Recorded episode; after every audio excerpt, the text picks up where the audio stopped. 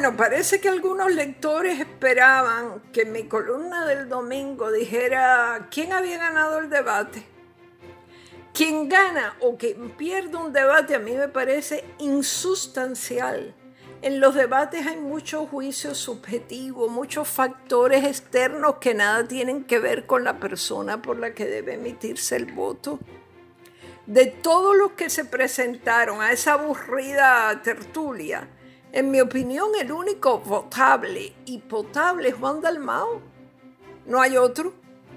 Ha tenido la buena idea de decantarse por una visión más práctica o más pragmática del momento histórico que vive el país. Y no lo he visto subirse todavía a lo que un gran escritor ha definido en estos días como la rueda que trae aplausos fáciles, esa que lleva a las personas a las que se les paga por pensar.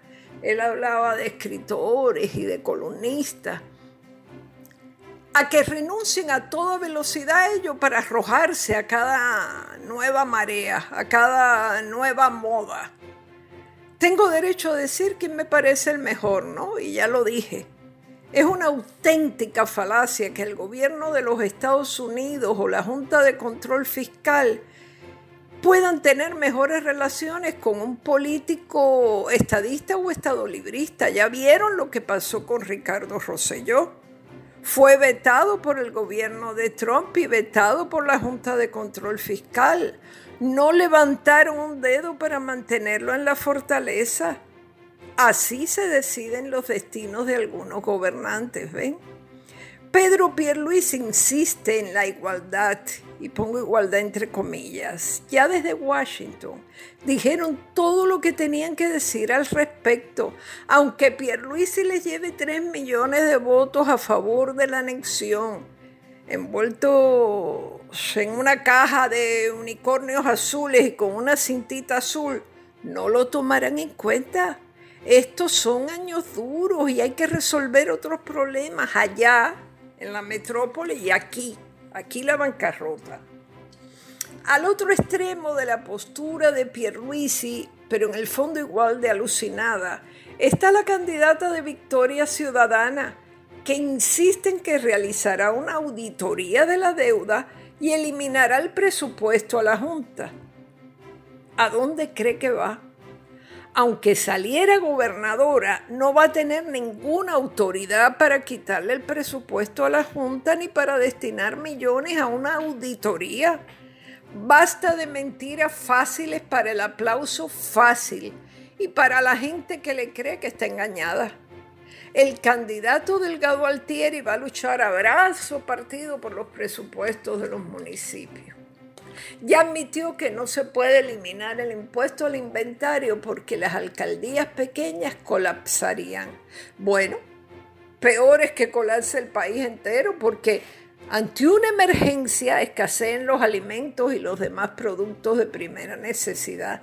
Y eso es lo que pasa cuando hay impuesto al inventario, pero además, si se va a poner a desafiar los presupuestos de la Junta, alargando el asunto para complacer a sus colegas, desde ya advierto que se va a buscar otro veranito difícil. Que se olvide de recapitalizar el Banco de Desarrollo Económico, que se olvide de crear ese Consejo Económico y Burocrático y de todas esas promesas trasnochadas. Aquí el panorama va a ser muy crudo a partir de del 2021 y paradójicamente se necesita formación política, progresista, sentido de la historia aplicado a una dialéctica complicada nunca antes visto en ninguna otra colonia del mundo. Creo que la única opción sensata con la cabeza para trabajar con la Junta Fiscal, para dar cara en el Congreso y para lidiar con los dilemas que enfrentará la isla durante el próximo cuatrienio es Juan Dalmao. Todo depende de que siga asimilando la realidad. Sabe estar y que yo sepa, no ha mentido. Cierto que es contrario a la ley promesa, pero en el fondo todos somos contrarios a promesa. No obstante, hay que aceptar verdades como puños. Se deben más de 70 mil millones y si los números no fueran esos y en vez de 70 mil debiéramos 50 mil, ni siquiera así podríamos enfrentar a los acreedores sin adelantar un proceso ordenado. No están las condiciones dadas. El país no tiene un modelo de producción independiente ni una banca nacional. ¿Que hay que señalar a los culpables de endeudar a este pueblo? Pues sí, es un asunto interno y lo debemos resolver. Pero a los acreedores eso les importa un pepino.